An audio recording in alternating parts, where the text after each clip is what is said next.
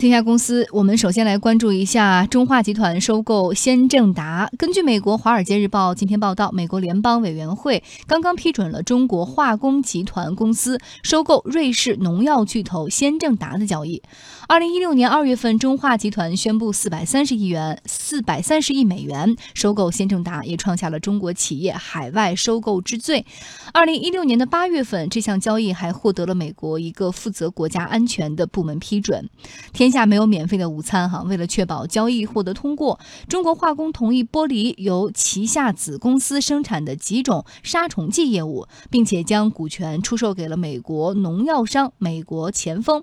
先正达发言人表示，该公司对这一结果感到满意。最重要的是，先正达将会继续为美国的农民提供高品质、内容广泛的产品组合和解决方案。此外，印度和墨西哥等国监管机构也在审查这项。交易。今天，我们的记者联系到了中化集团，对方表示，具体业务操作在中化国际，截至发稿之前还没有得到具体的答复。一位接近中化集团的工作人员表示，美国的批准意味着这项收购大概率是可以完成的。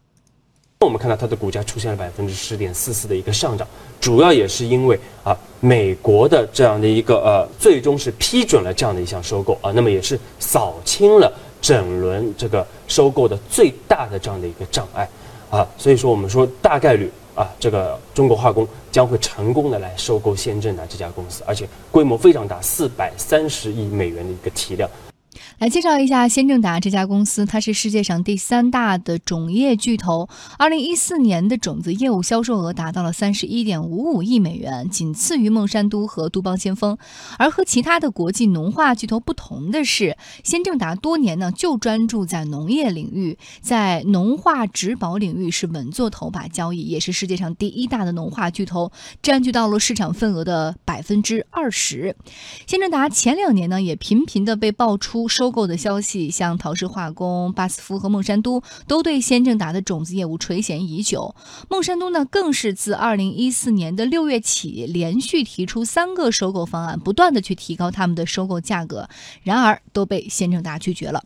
根据调查公司的数据显示，此前对接近一百名现在及以前的先正达投资者进行的调查，其中百分之九十二的投资者是看好孟山都的邀约协议的，而且受到全球农化竞争加剧和经济下滑的影响，先正达近两年日子也不好过。像从二零一三年起，先正达就推出了加速经营杠杆作用项目，目的就是削减运营成本，提高效率和利润率。二零一一年的十二零一四年的十一月份，他们也在全球裁员了一千人，并且还对部分的岗位进行了调整降薪，来实现二零一五年大约二点六五亿美元这样一个成本的节约。那么最终，我们也要来一起探讨一下，为什么在众多大公司的邀约当中，先正达选择了中化集团。先正达集团的董事长米歇尔是这样回答的：“他说，因为中化集团保住了先正达的这个牌子。”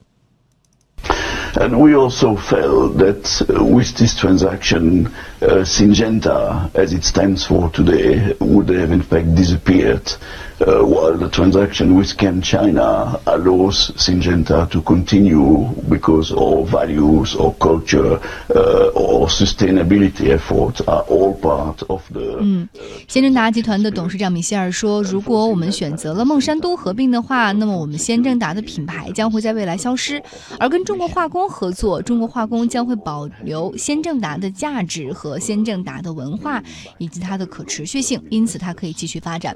我们从从先正达的角度来讲，粮食安全是我们的使命。我们可以有这样一个非常长远的投资计划和投资方案。我们也可以看到，中国化工跟先正达的战略是非常的融合的。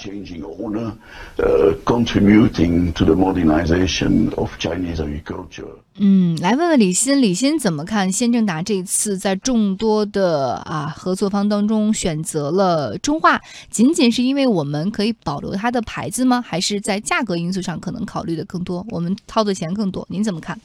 上讲这两个方面的原因都有。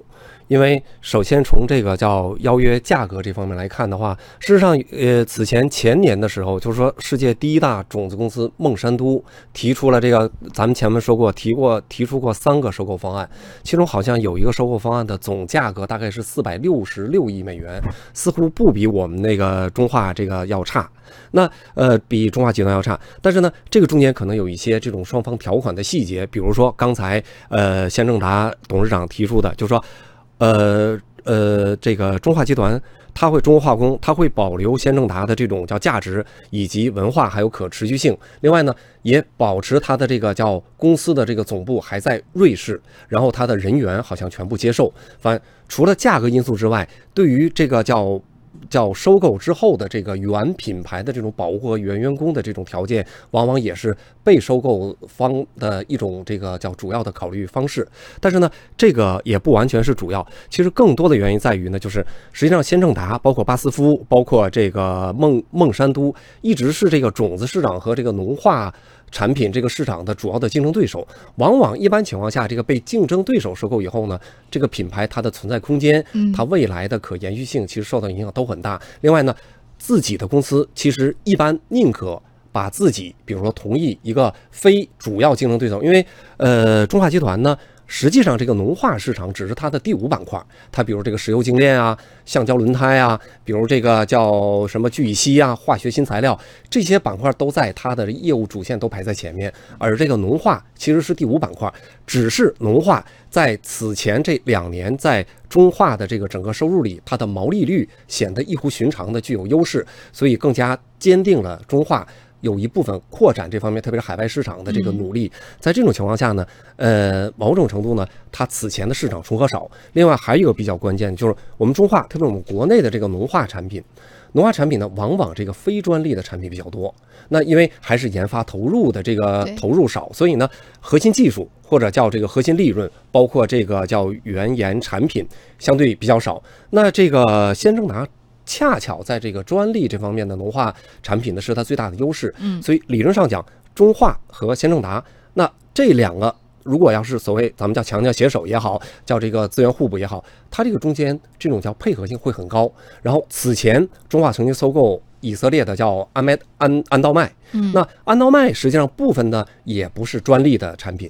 那在这种情况下，的先正达的加入呢，会在很大程度上发挥它自己独特的这个作用。对，而且我们还关注到这个中化集团哈，在零八年初的时候，他刚刚提到有一个有中化国际嘛，就完成了对于这个孟山都公司东南亚六个国家还有一个地区的这种咸类农药业务的全面收购。如果这次中化对于先正达种子业务的收购最终可以成功的话，那么这也是中国农化企业迈向国际市场的非常重重要的一步了。国务院发展研究中心研究员陈国强认为，中国农业走出去，采取海外租地的方式是下下之策。我们就应该是采取参股收购等股权合作，或者是战略合作的方式，先参与到国际市场的网络当中来，去学习国际一流的企业他们的先进技术、营销手段，还有市场经验，然后再谋求建立自己的全球网络。他强调说，要先进场玩起来，然后再慢慢成长。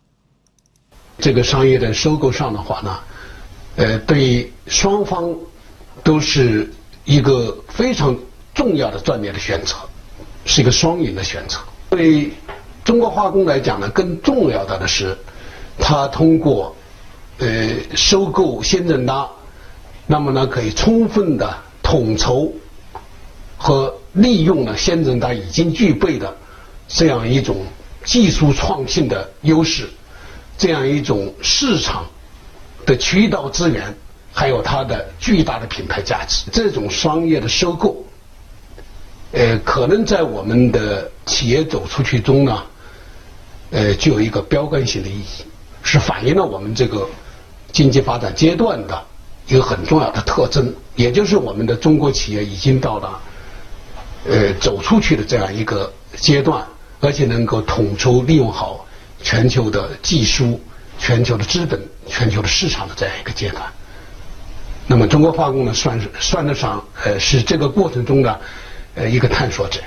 嗯。嗯，其实，在业内人的眼中，中化集团也是中国的先正达哈，因为它是唯一经营化肥、种子、农药三大农业投入品的中央企业。那旗下的中化化肥控股有限公司、中国种子集团有限公司、沈阳化工研究院有限公司，还有浙江省呃浙江化工研究院有限公司，都是中国农资行业的国家队和主力军。那么问题来了，我们这次假若把先正达引进来，会不会是引？狼入室，失去自身在农资、种子等战略性物资市场上的这种主体位置呢？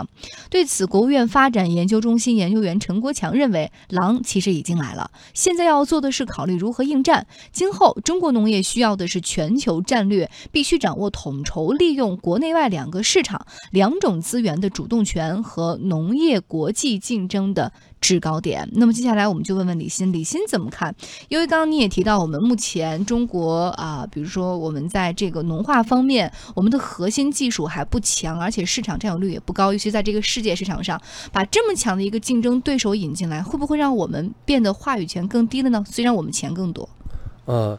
事实上呢，无论是从农用化工。叫农用化学，呃，农用化学用品的这种叫技术投入也好，或者叫种子的这种孵育技术也好，它某种程度跟原研药是一样，它的投入成本是非常大的，而且风险也很高。所以，虽然我们一直在推动说自己做自己的原原研药，但是呢，做原研包括这个化肥的这种核心技术，但事实上呢，它需要相当长的时间和积累。在这种情况下呢，有更有效的方式，当然就是以这种叫海外并购的方法直接并购。那二零一一年的时候，呃，中中国化工相当于就并购了刚才说的以色列的这个安麦，呃，安道麦。安道麦当时好像是排名是世界第七大这个农用化学品的这个就是那个农用化学品公司。那理论上收购了以后呢，中国化工已经就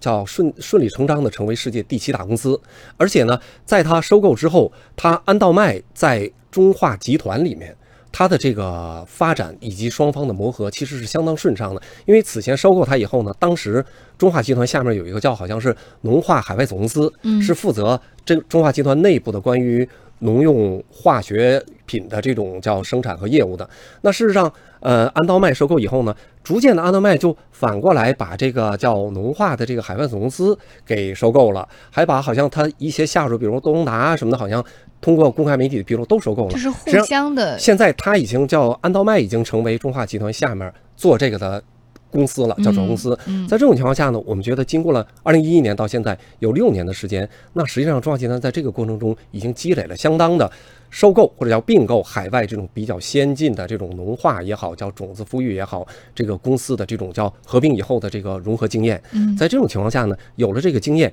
现在收购所谓的第一大农化公司，然后第三大种子公司就是这个先正达，在一定的平台里，然后呢，双方又有一个叫专利与非专利的这种互相的互补。那某种程度讲呢，先正达刚才提到了，他之所以最后拒绝了像这种叫呃叫杜邦啊，包括陶氏啊，包括这个孟孟山都的这个邀约，选择中国，部分呢也可能是他除了自己利润下滑，他确实利润下滑很好像是两位数的下滑，他除了下滑，也需要进一步的扩充实力之外呢，他其实看好亚洲市场，嗯，这是一定的。那。中国，比如说中国公司收购它，其实看中的是欧洲和北美市场，所以双方发现，你看市场也是互补，技术也是互补，所以部分的我们觉得呢，这种海外并购，它的这种叫并购的规模是创纪录的，其实它自有它支持它价格的一个合理的理由。嗯，各取所需哈。对，好，这时段我们刚刚关注的是中化集团收购先正达，我们也会持续的来为大家关注未来他们的一个发展的进展。